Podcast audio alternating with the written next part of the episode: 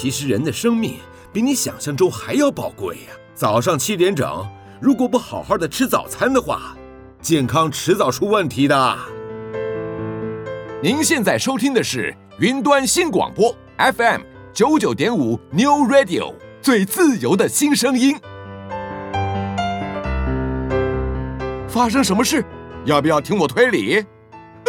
呃，呃，突然好想睡呀，到底花生什么树？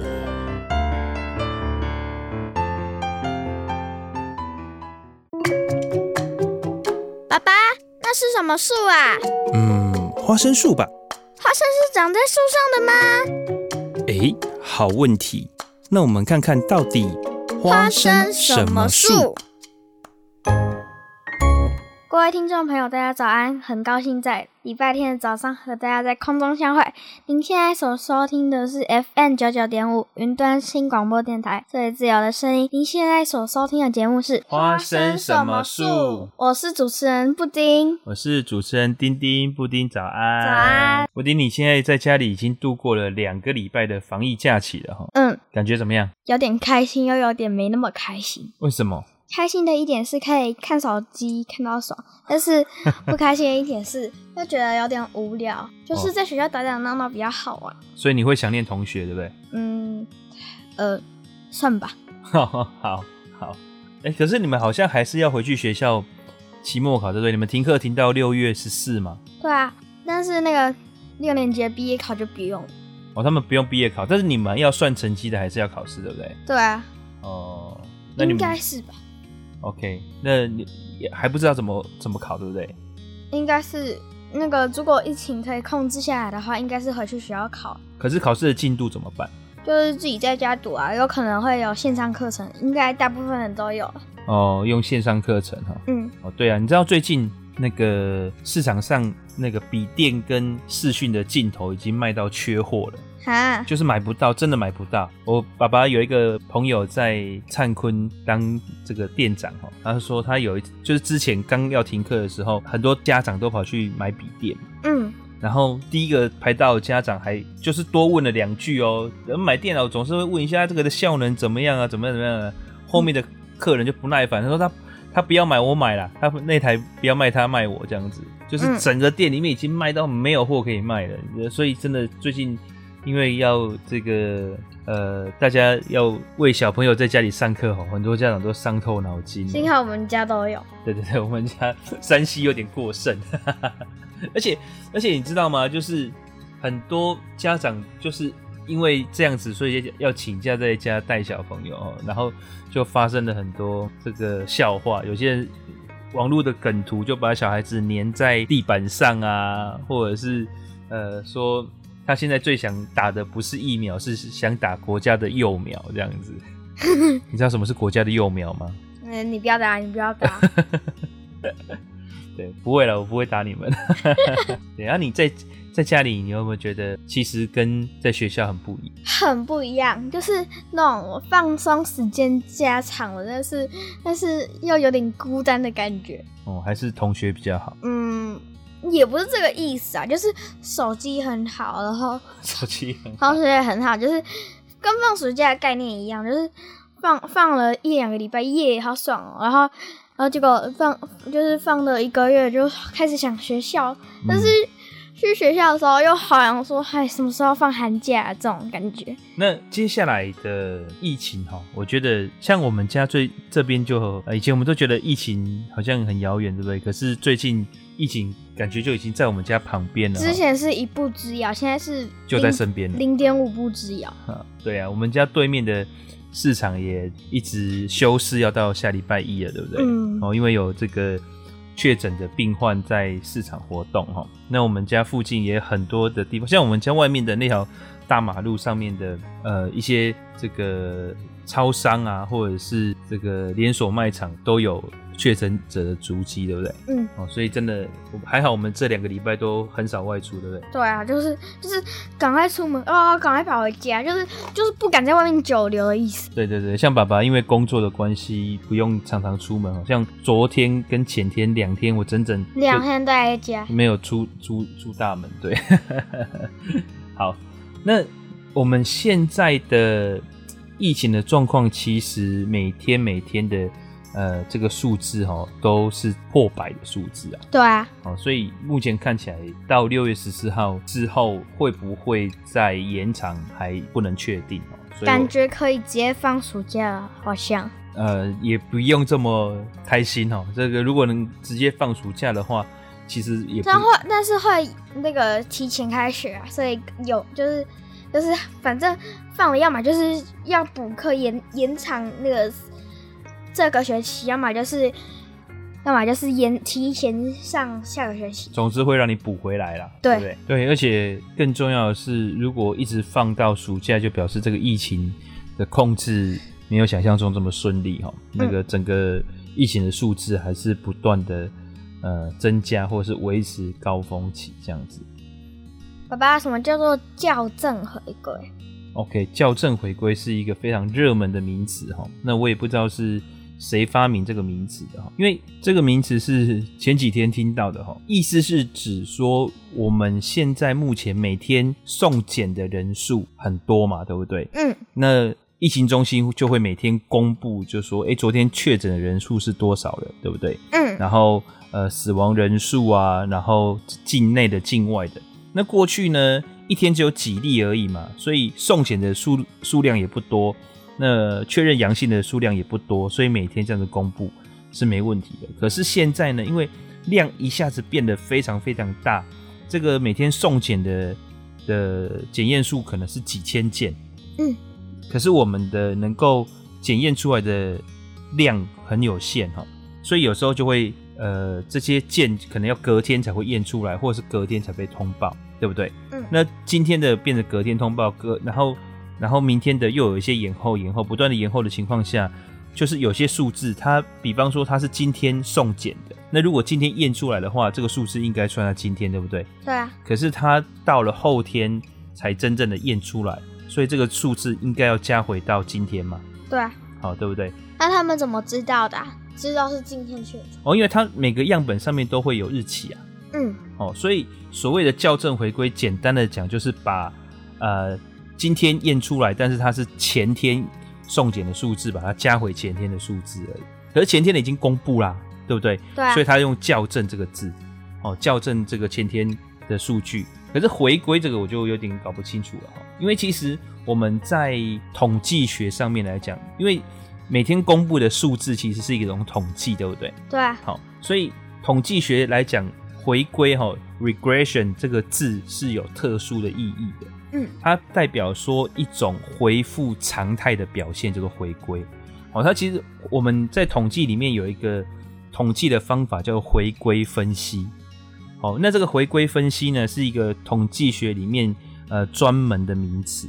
嗯，好，什么叫做回归分析？哈，我简单举个例子，你有学学过几率吗？就是掷骰子。有啊。好，那我们掷骰子是不是理论上掷骰子一二三四五六六个面那个朝上的机会是一样的，都是六分之一。对。可是你甩五次，甩六次，甩七次，甩八次。它的这个几率其实还是看不出来，对不对？对啊。好，因为这个单一的几率事件还没有办法呈现出这个一个常态嘛。嗯。所以，可是你丢一千次或者是六千次，大概就会趋近于一个，比方说我丢六千次，大概就会有将近一千次一，将近一千次二，将近一千次三，对不对？因为因为数量变多了嘛，对不对？好，那这样子的数字就会叫做一种回归。因为我我丢一次、丢五次、丢十次，这个数字可能是非常的零散的，看不出来一个统一的线性、统一的曲线。好，如果你把这样子的的数字画成一张表的话，你会发现这个呃每次丢的这个数字都会很。很凌乱、很分散，看不出来一个趋势。可是如果你丢了六千次的话，它就会出现一个趋势，对不对？就是一会出现一千次，二会出现一千次，三会出现一千次，趋近于一千次，对不对？嗯。好，这个趋近于一千次的这样的一个趋势呢，就叫回归。好，就是也就是说，统计学上面的回归呢，是慢慢把这个数字越来越集中靠近到一个常态分布的轨道。可是呢，我们现在的这个回归完全没有这个意涵。回归呢，只是说回归到当天，就是回到过去的意思了。所以，我们一开始看到回归校正回归，我们想说，哎，这个是一个什么样一个新的统计方式嘛？结果发现，哦，不是，这个只是其实在英文里面叫做 fill back，就是把它回填而已。哦，把这个数字回填回去。发生的当日，这个就很很简单，我们就可以很快的理解，就是说，哦，那就是把这个数字加到发生的当天嘛。可是你一用回归这个事情，大家就会开始想说，诶，那这个是一个常态吗？我还以为是什么回去学校确诊人数，因为他那个校正回归里有个“校”字嘛，然后我本来以为他念“校”，那个是破音字，不是学校的“校”，是校正的“校”。因为我们那个。就是忘记了嘛，然后就看到叫就会想到笑。好，所以你现在知道它跟学校没有关系了吧？嗯，知道。对，它是校正哦，不是，而且这个校正就是回填的意思啊，把这个数正确的数字填到过去。哦，那目前这个情况看起来，我觉得是很。很严重哈，就是从台北开始一路现在到高雄也变得很严重哦，尤其我们家凤山这边，呃，最近因为这个打麻将的这一这个扩散哈，所以呃到处都有足迹，而且现在也不知道接下来会有发生什么事情，刚好就在我们家这一区。对啊，好恐怖哦。对对对，所以我们这种不安全感特别深哦，所以这个时候大家又重新的开始。注意到疫苗的问题了，对不对？对啊。我们之前有讲说，这个疫苗施打率真的太低了，哈、嗯，对不对？因为什么？因为大家都觉得好像这疫情跟我们没有什么太大的关系。可是真正发现的时候，哇，现在而且发现，哎，医护人员施打的比率真的很低，然后疫苗还不够，对不对？嗯。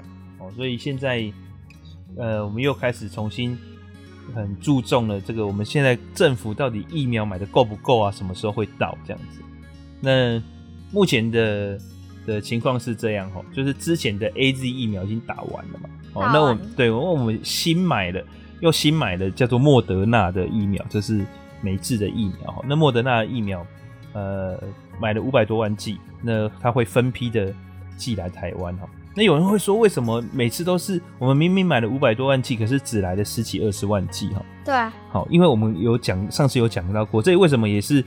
呃，政府说要由中央统一采买的主要的原因哈，就是因为它从运送到保存到发派到施打这样子的一个呃运送的过程都需要保冷哦。那保冷你平常我们在家里放到冰箱里是没什么太大的问题啊。问题是在运送的过程当中，你就是需要呃，你看看坐飞机也要保冷，好，然后。运送也要保冷，而且这个冷不能，呃，温度差异太太高，哦，你一定要在一定的范围里面，这个疫苗才有效果，哦，所以这样子的过程是很需要时间，需要保护的，哦，很需要保护的，所以你没有办法大量的运，你只能少量的运，才能够确保这个疫苗它它收到的保护是足够的。所以呢。那几万剂会以后再再运？它一定会陆续的运来，哦，只是你没有办法一次五百五十万剂全部运来这样子而已啦。然后在美国有曾经发生哈，他们在雪地里面，呃，因为美国大风雪，所以这个运送的车辆塞车了。嗯，那塞车了之后呢，眼看着这个时运送的时效要过期了。这个如果他们再塞下去，这个疫苗就全部报废了。那怎么办？那怎么办？这个运送的人员就干脆下车哈，然后帮帮那个车上的人都打一打嘛。没错，他就把整条路塞车的人就询问他们施打的意愿，如果有愿意打的话，他就马上帮他施打。哈？就为了不浪费啊，你不然的话，你放在车子里面也就是浪费了。也对。所以他们就当机立断下车，看看周遭同样塞车的人有没有人有意愿要打的。他就赶快帮他们打完这样子。好。对，而且在美国也发生过这种好几万剂的疫苗整批整批报废的，就是因为这样。这样好浪费哦。对哦，所以这个储存真的是一个很麻烦的事情哦，很困难的事情。然后运送又要储存，这更麻烦哦。所以这个为什么是呃只能少批的，然后而且是呃需要时间，就是这样。那目前我们台湾政府公布是说，应该在九月份会全部足够的数量让我们施打第一剂啊。那可是这个施打第一剂多久之后可以全部施打完还不知道。哦，那如果按照呃政府的希望的话，是能够十月全部施打完，但我觉得你要一个月内全部的人去施打完，我觉得这个很很难。对，太急了哦，这个时间太急了。那医疗人员也他也不是整天没事在那边等着给你打针嘛。对啊。哦，所以这个可能没有那么乐观了哈。但是如果我觉得疫苗的数量够，大家赶快去接种完的话，会是一个比较比较安全一点。对，因为全世界目前哈，呃，模范生是以色列，对，哦，他们全部的人民施打的比率已经是超过六成了哈。对，那那完成第一剂施打的也是，也就是超过六成了哈。那两剂都施打完的比例也也很高哈，所以他们已经接近我们讲说到达七成的话，就有一个全民免疫的群体免疫的效果了哈。所以。呃，以以色列也确实，他们的确诊率就像好像这个断崖似的，一下子就少了非常非常的多哈。哦，那我觉得台湾也是很有很有这样的条件的，因为我们的第一个，我们是小国寡民嘛，我们整个台湾也就是两千多万人而已。对。哦，然后而且我们是一个封闭的环境，所以我们要很快速完成施打，然后我们的医疗呃的品质又这么高，然后我们的护政系统。包括我们的这个呃公部门的系统，其实都非常的完整哈，所以我觉得要完就是完完成这个全民免疫的的时程，应该是不用太长了哦。那我们就是期待疫苗，可是现在台湾就是为了要施打什么疫苗，跟谁购买，现在就是又吵吵闹闹的，这变成一个是政治的问题了哈，所以。呃，还是很期待能够回归到正常的讨论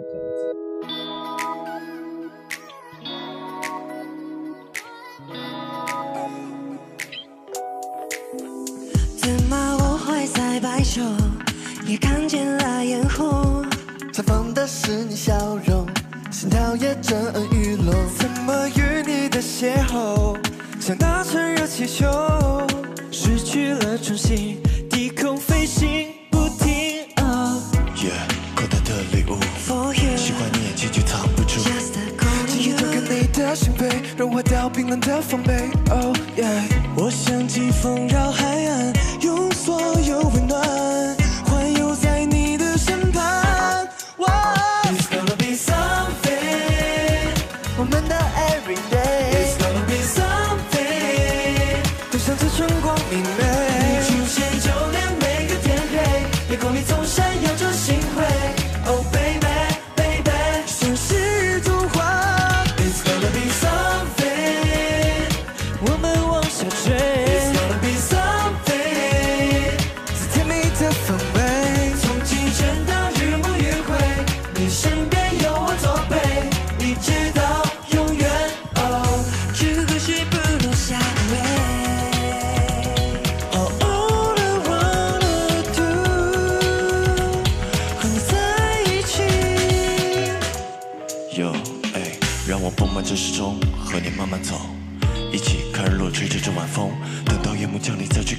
吹，到夜的尽头云做美梦。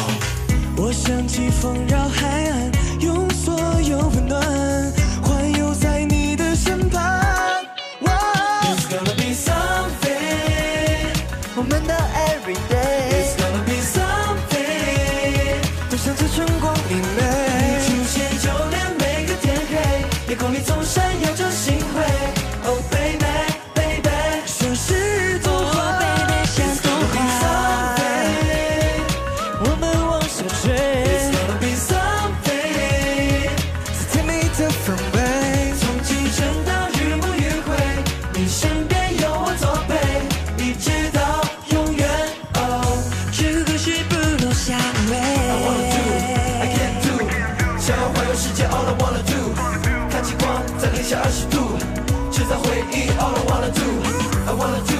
I can do。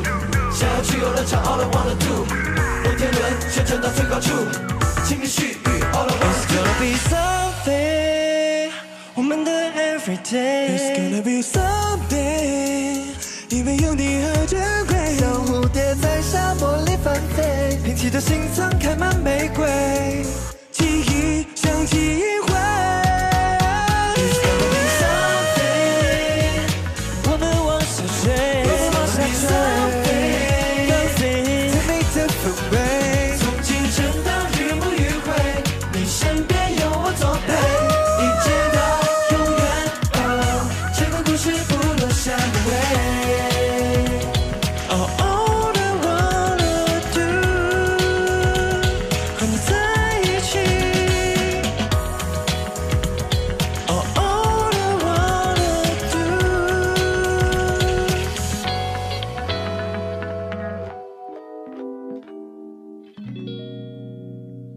们刚刚上一段有讲到疫苗的施打，对不对？对啊，现在目前在美国的疫苗施打也越来越普遍了哈。嗯，所以呃，美国最近的疫情下降的情况就非常的乐观。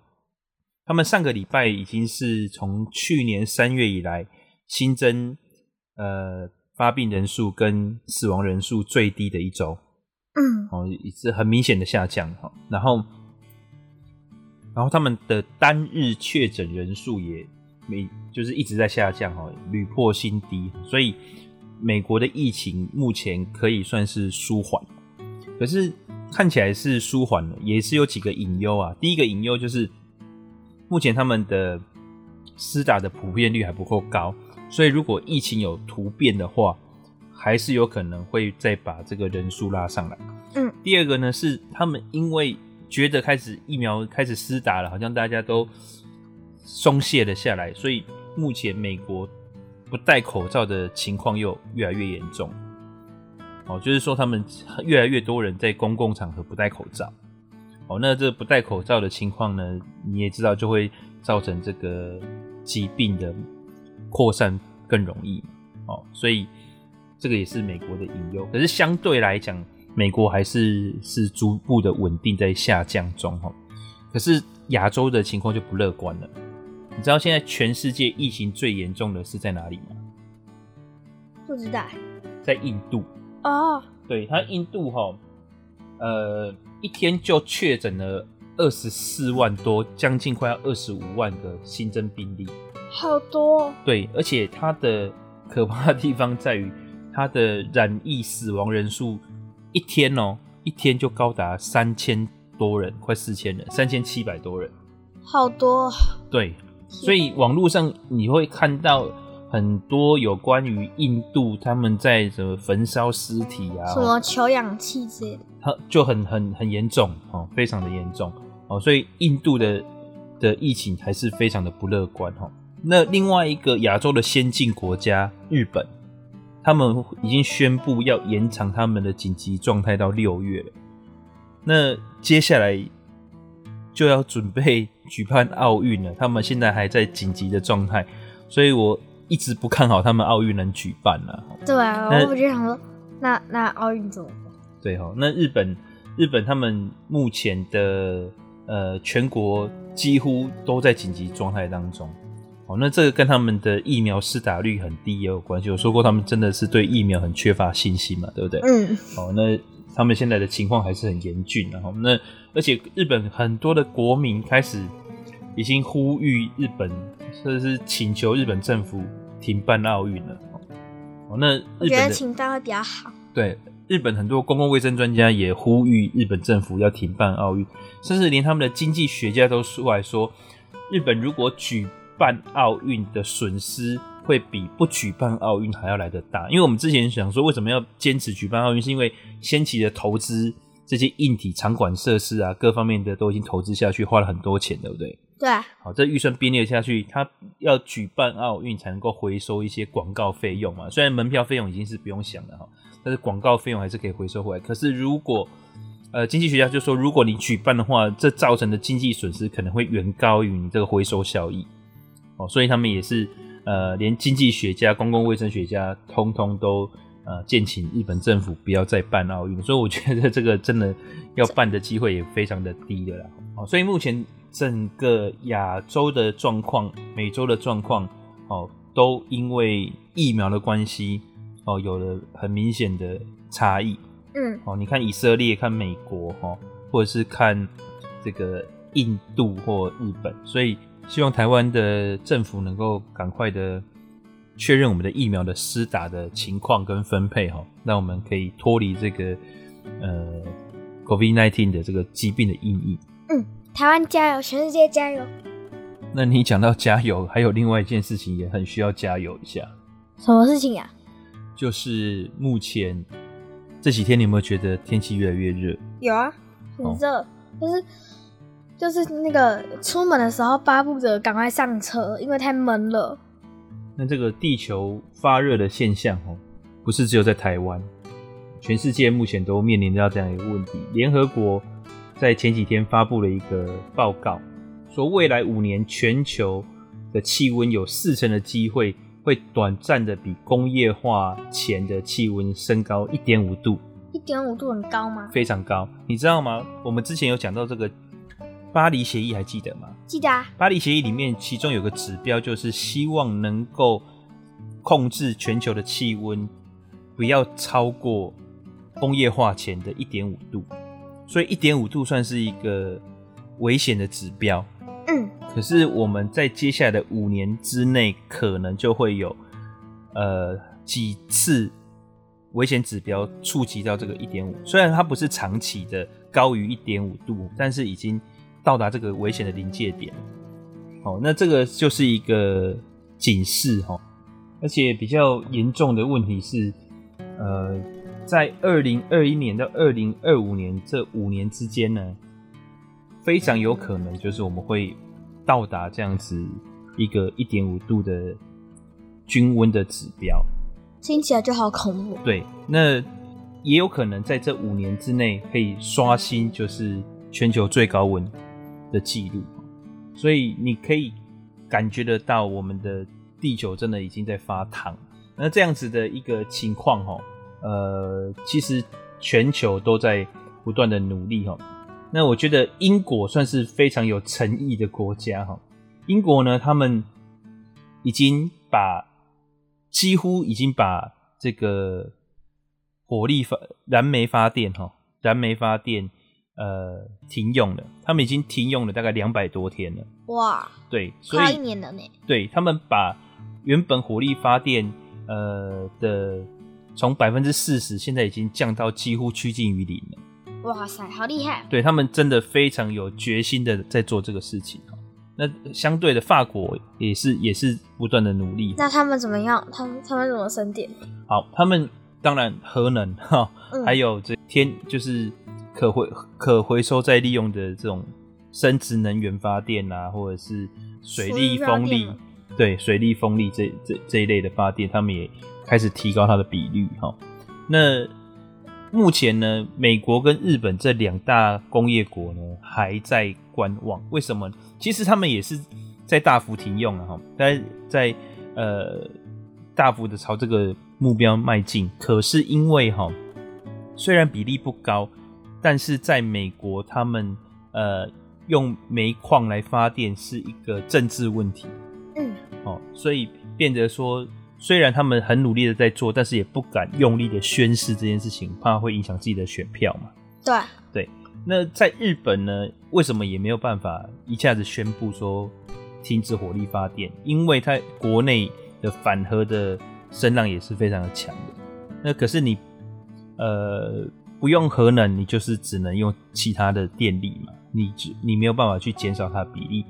可是日本，它目我们上个礼拜有讲，它已经在逐渐提高它核能电厂的使用年限，对不对？对。啊而且开放了很多这个电厂重新启用哈，所以这个也就是表示说，他们其实在这个权衡上面也决定是要呃慢慢的减少火力发电的这样子的比例哈。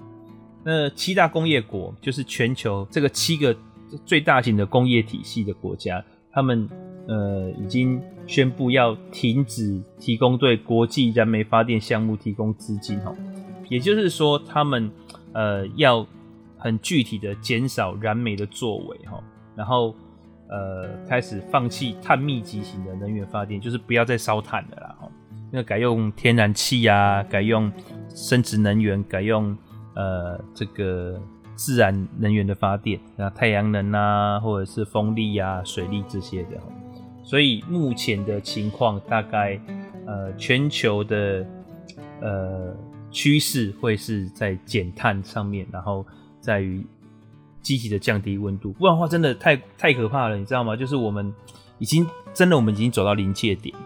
好，那为什么会突然间一下子走这么快？哈，不是因为我们的使用量变高，而是因为我们的这个探测技术，哈，人类的探测技术越来越精准。嗯，然后。所以精准才下才发现哦，原来我们过去算的不对，嗯，其实事情更严重，哦，所以我们只是比较晚发现而已。对，其实事事情都是不断的不断的在发生，只是我们现在才看到真相说，说啊，原来，所以是已经发生，只是后来才去看到它而已。对，所以这这个就是一种叫做校正回归的 概念了。嗯，对，我们把它校正回归回来，发现哇，原来事情这么严重哦，所以现在呃。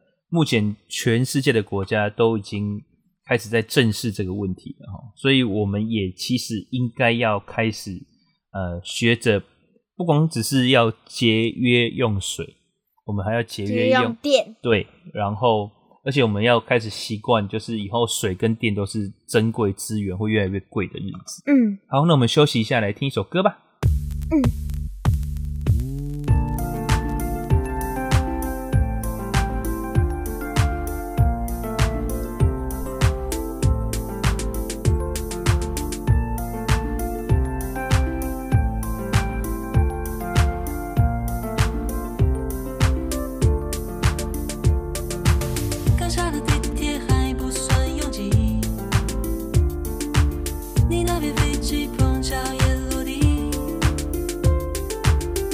小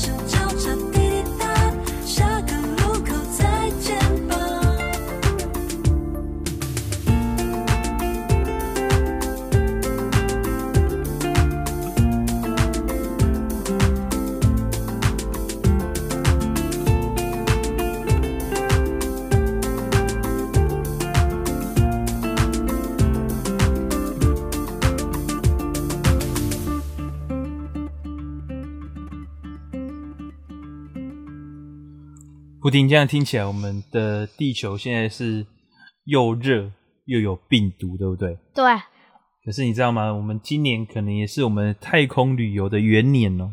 是哦。对，我们之前有提过了太空旅游，最有名的是哪一家公司呢？还记不记得？电动车的那个 Elon Musk，对不对？嗯。他的他的 SpaceX，对吧？嗯。那他主要推动这个 SpaceX 这个公司，主要是为了要上火星，对不对？对。好，那可是他同时也有在呃要计划把人送去太空平民旅游了，因为过去进太空的都是官方。对。好，就是美国啊、俄罗斯啊、欧洲啊、日本啊，哦，甚至中国这些呃大的国家，很有资源的国家，然后很精英的科学家、飞行员，哦，才能够上太空，对不对？嗯。好，所以现平民要上太空，基本上是没什么机会的。对。那现在他们这些这些太空太空旅游的公司呢，就计划可以把。在今年可以把平民送上太空哈，那为什么会有这样子的一个？其实最早开始的是英国的有一个叫做 Virgin 的航空公司，它的老板，嗯，十五年前就开始推动这个事情了。那他们也开完成了这样子的一个试射的作业哈，然后把两个飞行员已经成功的推进到呃八十九公里。的高空上面哦，那就是这个已经是大地球大气层的边缘，快要进入到太空的这样子一个界限。哇，对，那再上去就是太空。可是，在这个地方呢，你其实基本上你感觉已经到太空了。对，那它这样子一个短短的航程，大概是四分钟，在这个边缘航行，然后就直接的往下飞，哦，然后降落这样子。那这样子一个过程呢？这架隶属于 Virgin Galactic 哦，维珍银河公司的太空船团结号哈，它可以到达三倍的音速，哦，然后完成这样子的一个工作。那它目前搭载两人，对不对？它的他下一个计划呢，会除了两个飞行员之外，再另外搭载两个乘客哈。那其中一位呢，估计就是他们的这个创办人哈。Richard Branson，Richard Branson 是一个非常有名的人，他是英国的亿万富豪，创办这个维京航空公司。亿万富豪。对，所以在现在这个航空业普遍不景气的时代，太空旅游可以算是另外一个开创财源的地方。我们刚刚讲说这个是平民上太空，对不对？对啊。可是你知道推动这件事情的全部都是超级亿万富豪，像我们刚刚讲。SpaceX 的这个 Elon Musk 对不对？嗯，他是超级有钱人，他曾经还有短暂的登上过世界首富嘛，对不对？然后刚刚讲的这个 Virgin Galactic 的这个呃 Branson，那另外一间在推动太空旅游的公司，你知道是谁吗？那个就是我们上次讲那一间，就是呃全球首富哈，就是长期占据全球首富的位置哈。那个 Jeff Bezos 就是阿马龙的创办人啊。嗯。Jeff Bezos 他的公司叫做 Blue Origin 啊，Blue Origin 他已经开始在贩售这个机票了。那他现在是用标标售的方式哈。你知道他们在网络上标说，哎，我们可能快要成型了哈，这个太空旅游第一张票卖多少钱？你知道吗？几千万有吧？对。他卖了七千八百多万台币，好贵哦，两百八十万美金。那他现在还有在持续的开放竞标，底标是一百四十万美金，也就是呃将近快五千万台币。哦，那对，那 SpaceX 目前呢，它就是用包机的方式包给了一个呃三十七岁的创业家哈，他是美国的一个科技公司的老板。他名字叫做艾萨克曼，艾萨克曼。那这个艾萨克曼呢，他有包机有四个名额，其中一个是他自己，对不对？嗯。那另外三个，你觉得如果是你的话，你会邀请谁？家人。家人。哦，兄弟姐妹，爸爸妈妈。爸爸妈妈。好，那这个艾萨克曼呢，他把这对，那他另外三个名额呢，他决定用指定的，或是用抽奖的方式。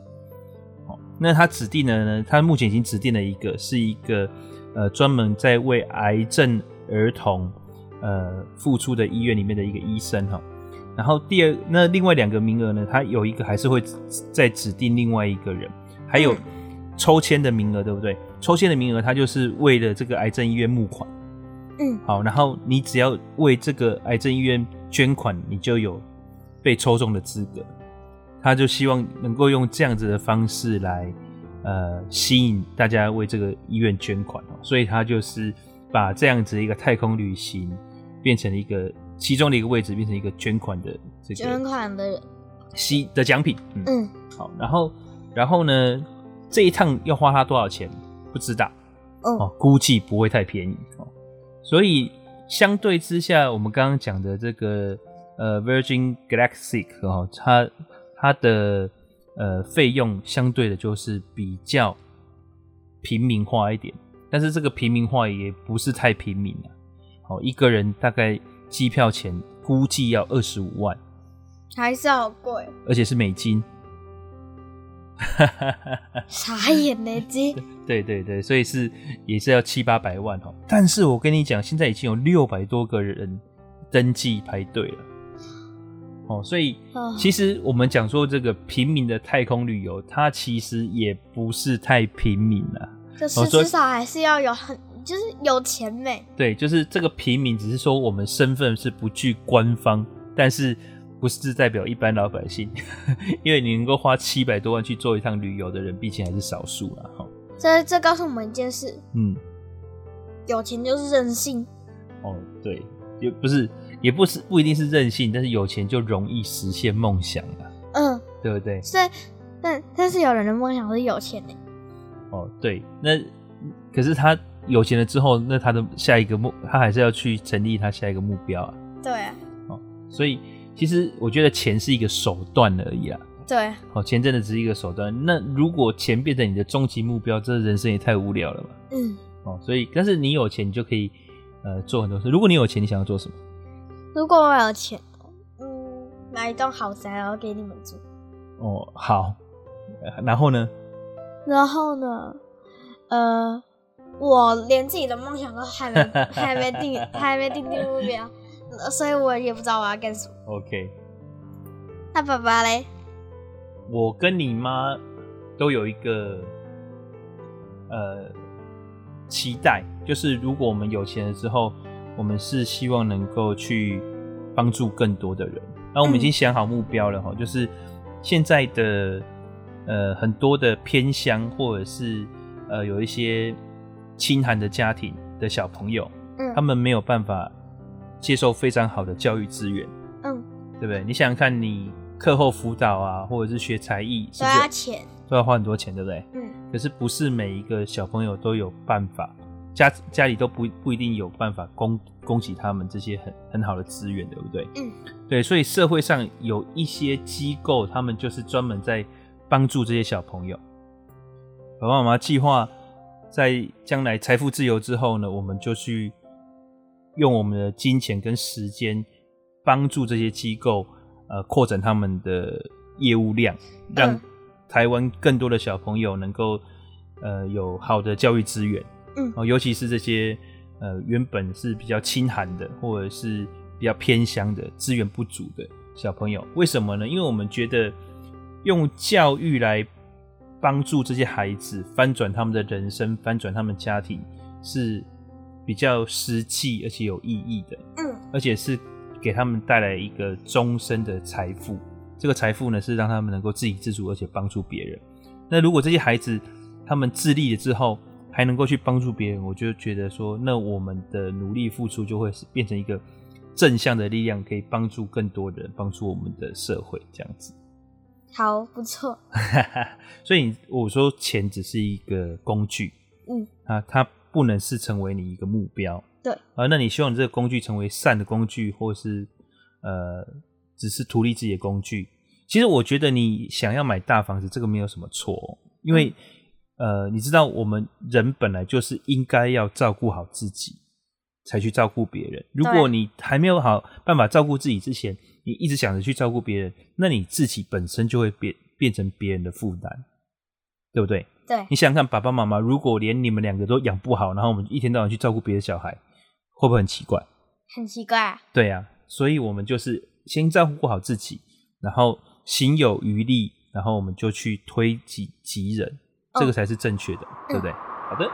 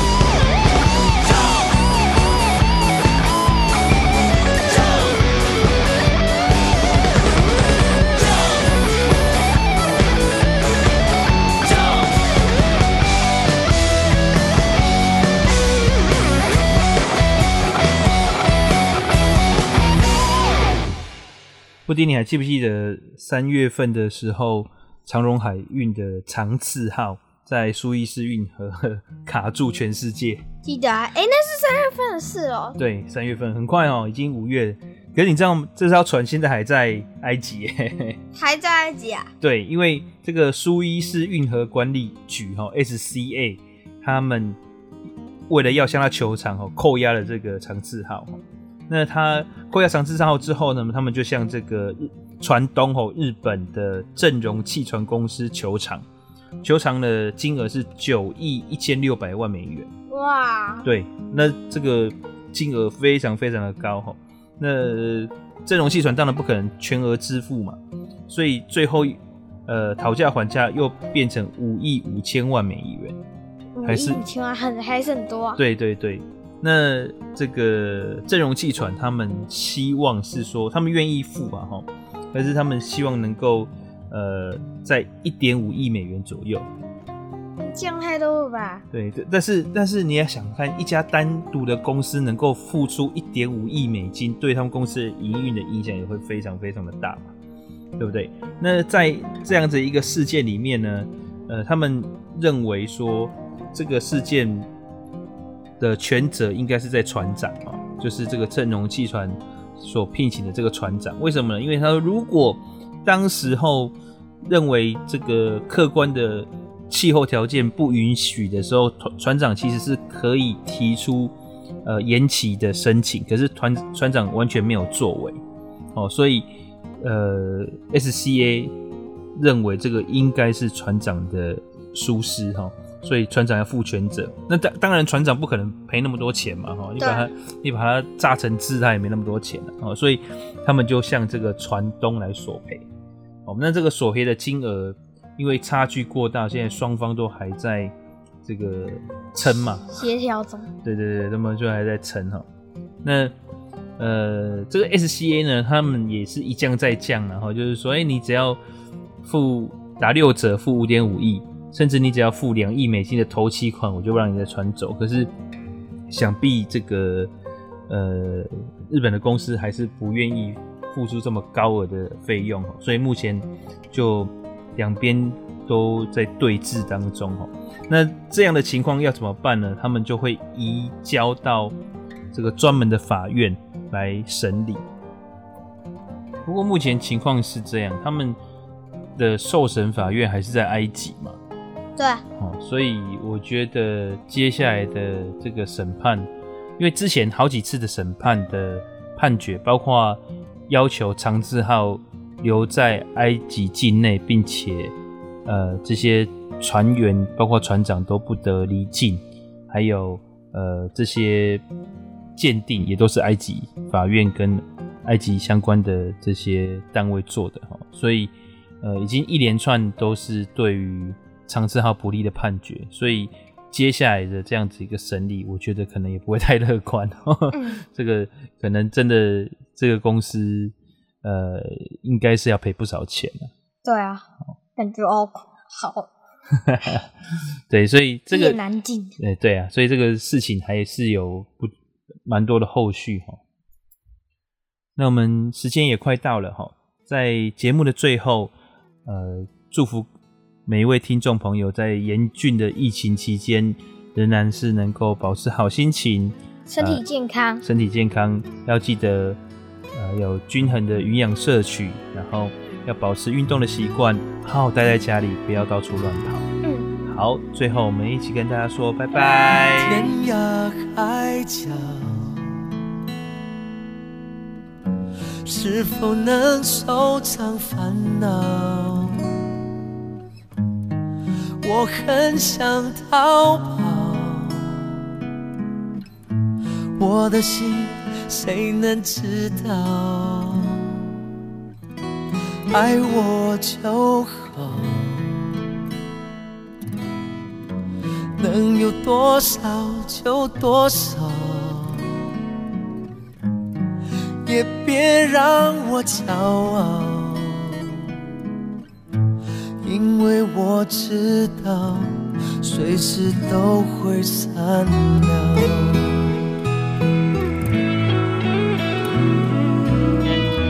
天涯的边会有怎样的世界海角的夜会有怎样的世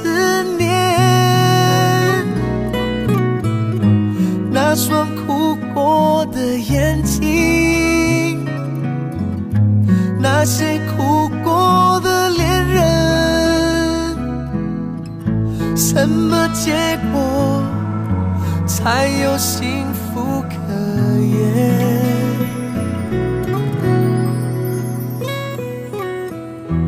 爱我就好，能有多少就多少，也别让我骄傲，我知道随时都会散了。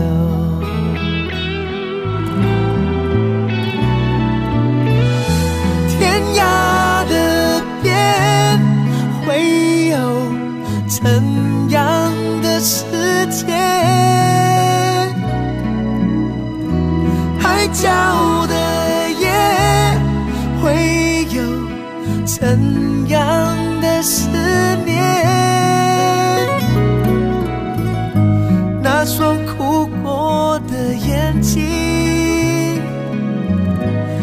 那